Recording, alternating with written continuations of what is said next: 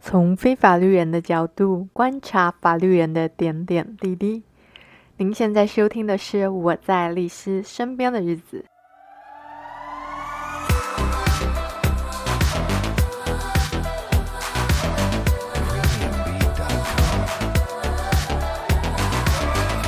大家好，我们终于请到了特别来宾。我们今天请到的是谁呢？前情提要一下，就是我跟你不是有聊到去高雄开事务所跟发展业务的事情，你给我的回馈就是说高雄是不是一个适合发展的地方？所以现在我就釜底抽薪，我就直接请我在高雄，哦，其实也是认识的一个好朋友哈，祝轩跟大家讲一下说。高雄为什么适合年轻人去发展？那祝轩来，麻烦自我介绍一下。Hello，大家好，我是祝轩，高兴能够受邀一起来聊聊高雄。不是受邀，是被邀过来。解救你们的婚姻是一件我很乐意做的事情。祝轩啊他是那个高雄大家房屋的店东啦，最主要是因缘机会下，我毅然决然的买了一间店，开了一间不动产公司。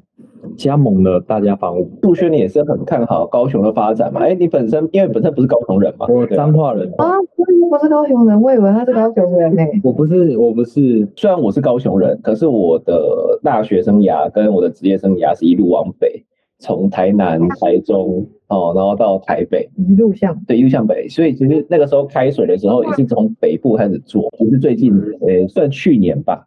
才说想要回高雄这样，所以祝轩你也是一样嘛，你也是算是外地人到高雄去发展打拼。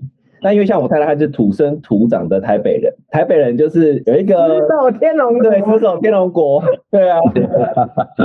所以祝轩麻烦跟大家解释一下，说高雄目前来讲，它有哪些的优势？为什么值得我们这些外，诶、欸，我是算鲑鱼返乡啦，啊，你是算外地游子啦。哦，对，那高雄去投资，或者是往往高雄去就业这样子，因为我们彰化很喜欢往北部发展，那在台中办台中嘛，一路往北。对，想说我如果没有在高雄的话，至少也会跑台中，因为我高中的时候是读在彰化市读书，所以我对台中有一定的认知，什么一中街啦、逢甲啦都还蛮爽。但是后来大学下来高雄之后，我发现这个城市实在是太棒了，不管是租金啊、房价啊。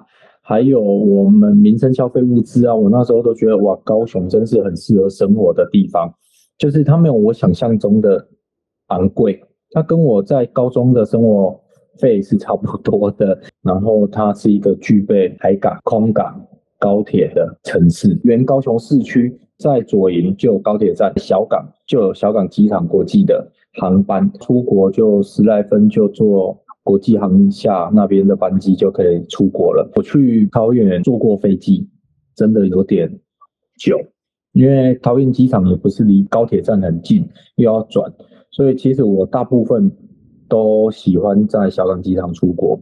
然后我就觉得高雄真的是很幸福，我不管要出国要去哪里都非常的便捷，十来分左右就可以上台北，坐高铁一个半小时就到台北，所以我就毅然决然的一直在高雄居住了。十几年来见证高雄的规划发展，举办大型活动，有在建设捷运。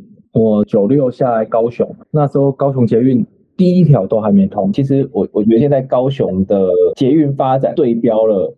大概在二三十年前的台北吧，高雄目前已经有完成的捷运路网，对照起来就是二十年前的台北，大概二零零四年的台北路线，那时候台北也是差不多四条五条，所以我觉得高雄的发展未来还是有可期待性。嗯，高雄当地人都在骂，他说高雄那个捷运不是很多当地人都在骂吗？就说高雄捷运都没人搭。应该是说一开始，但是我觉得一个城市的发展，你去看台北，台北其实曾经也被说过，台北第一条捷运通车的时候，第二条捷运通的时候，那时候也有这些问题，也是有负债啊，然后没办法负荷盈亏啊。那目前你如果真的要去看高雄捷运目前的盈亏来说的话，确实是开始赚钱，现在慢慢的发展在发展轨道上。我觉得是一个城市的居民的生活习惯了，观念的。改变了，我觉得其实像高雄的捷运对标台北的话，其实是有一个说服力的。台北以前他们的房子也不是沿捷运卖啊，也不是也不是沿捷运去呃捷运站会有会有比较高的价格或怎么样？这其实，在台湾也谈了很多年，就轨道经济嘛。那目前高雄除了捷运以外，还有铁路地下化，所以其实高雄轨道的经济效应会越来越突出。对，你刚刚提到的铁路地下化，我真的觉得那个是一个非常有助于改善高雄交通的一个措施。因为以前我们叫南高雄跟北高雄啊，都是被那条铁轨分开嘛。现在没有这条铁轨分开，哇，那这个交通就非常便利，就很少出现那种上下班大塞车的状况。因为以前那个路桥就只有几条，所以以前上下班一定都会小塞一下。啊，现在哦，非常好开车。说实在，我做做高雄人，其实我对高雄的交通一直都很自豪。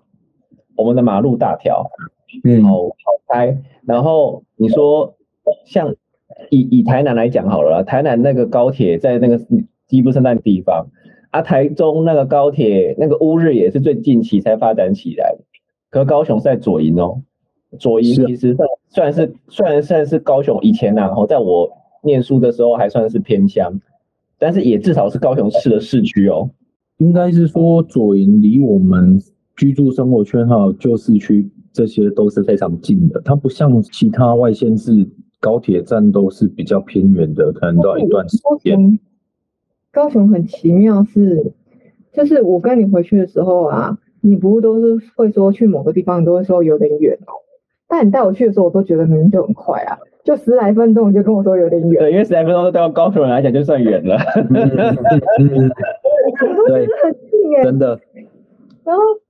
对吊诡的是，是一样的距离，在台北走，我觉得超近的，但这个距离放到高雄，我就不想走，不知道为什么。对啊，所以所以我觉得高雄其实它是一个交通非常方便的一个城市啊。当然，因为我们现在讲的东西很抽象，可是如果你真的来高雄，但按这样这样跑大概一圈，跑一天住一天就好，或玩一两天就好，你就可以感受到高雄。它交通的便利性，路大条，而且不会塞车。我觉得高雄是开车最方便的，因为停车位好找嘛。在高雄，汽车停车绝对不是一个很大的问题。不然去百货公司啊，去哪里啊，都不像在台中那么的拥塞。怎么要下台中百货公司要排一个小时，排半小时？这在高雄可能只有周年庆。要、啊、不然就是汉神巨蛋，可能假日或者什么特殊的活动，这是一个规划非常符合这个人口数去生活的城市。我们可以预期期待性的说，台湾如果要继续发展的话，会有两大轴心，一个如果以台北来说的话，另外一个应该就是高雄，一个在北，一个在南。高雄确实是重大建设很多都在推动，还有产业化的转型啊，高雄也一直在做。这一个区块的发展，我们都有听到说什么台积电要高雄啊，那这个也炒了一大波，还有很多软体的科学园区啊，像南科啊，高雄有南科高雄园区，嗯，大堆的园区啊设立啊，韩泰园区啊，也都是在高雄慢慢的要做比较属于我们讲直白一点，算是比较高薪一点的产业了。高雄希望能够脱离又老又穷的城市。都是要靠这些产业，又老又穷，对啊。所以上次其实韩国瑜竞选的时候喊说高雄发大财，其实我觉得我们是闷声发大财了。我大概高中出去嘛，可是我当我出去的时候，其实高雄是一个我觉得算失落的地方，失落的城市。因为那个时候刚好重工业基本上都移出高雄，然后没有什么新的产业进来，所以其实高雄是一个就这种落寞的地方啦。就是说，因为它本来要发展什么观光业，可是观光业没有开起来嘛。对啊，那个时候高雄其实有点不知所措、不知所从，所以为什么会往上跑？那时候为什么会选择想要往上跑？就是因为高雄那时候发展不是很好。可是其实我出来职业之后，大概也是六七年前吧，因为。业务的关系嘛，然后回来，有时候回来，从南子开始，高雄，我觉得它的重工业又回来了，从那个石化产业嘛，然后还有原本的那个中油、中钢、中船，这本来就在高雄，这种钢铁产业一定都跟那个国防材料嘎在一起，对不对？然后再再往下，你说有了国防，你要不要晶片？那你有这个材料，你需不需要有有那个材料研发中心？那是不是这个东西结合起来？就会成为一个很完整的产业聚落。因为我是在这里扎扎实实生活连续了十五六年了，一路我去感受高雄的产业，来说的话，我们小时候读书是有看过什么男子加工区啊、前镇加工区啊。那我们都知道高雄当初还有一些石化。那直至现今，我们知道耳熟能详的、听得到的，在台积电以前，其实高雄你听过国巨、日月光，其实它的主要总部也都是在高雄。那只是一直都没有说被大家所浮上台面说，说哦，高雄原来也有这些科技的产业。那现在目前呢、啊？我们除了一些国营企业以外，还有很多科技产业确实都有投入高雄，在做设厂啊，还有未来要投产的计划。所以那个时候为什么挑高雄？因为其实那个时候我两个地方在挑了，因为台南是我以前大学念书的城市嘛。那我本来也想选台南，那高雄其实是因为律师要开锁，案件考量嘛。当然人越多的地方，事情就越多，所以一定是挑人口。呃，越来越多，而且事情可能会越来越多的地方。刚准备下来的时候，那时候我记得跟朱轩谈过，我原本以为台南跟高雄的发展差不多，可是我现在才发现，就是就是说，你带我这样晃了一圈，之前你带我去那边晃了一圈，才发现，哇，原来高雄现在的新的做工业区，新的什么，哎呀，发展的那么如此的昌盛，好多人，那个好多人，像那个大社那边，因为我真的没有踏足过那边，身为高雄人，我没有去过大社。中华路那条夜市以外，我没有去过大社其他地方，但是这次晃过以后，哇，真的改，真的让我印象大改观。嗯，所以其实从这个方面来讲的话，为什么我那时候会选择，后来会选择是高雄在呃设分所，或者是开开公司，开顾问公司。其实主要就是相中这点，因为我我觉得我将来的业务一定是从这些人口而来。像高雄，其实人口如果越来越多，其实我觉得是一个相当不错也充满机会的地方。所以选择高雄，我舍弃了两个城市哦，台南跟台中我都舍弃了，我就选高雄的原因就在这边。那因为时间的关系啊，我们。暂时在这里告一个段落。今天我们分享了高雄的两个优势，一个是交通便捷，一个是产业转型，使得它未来发展具可期待性。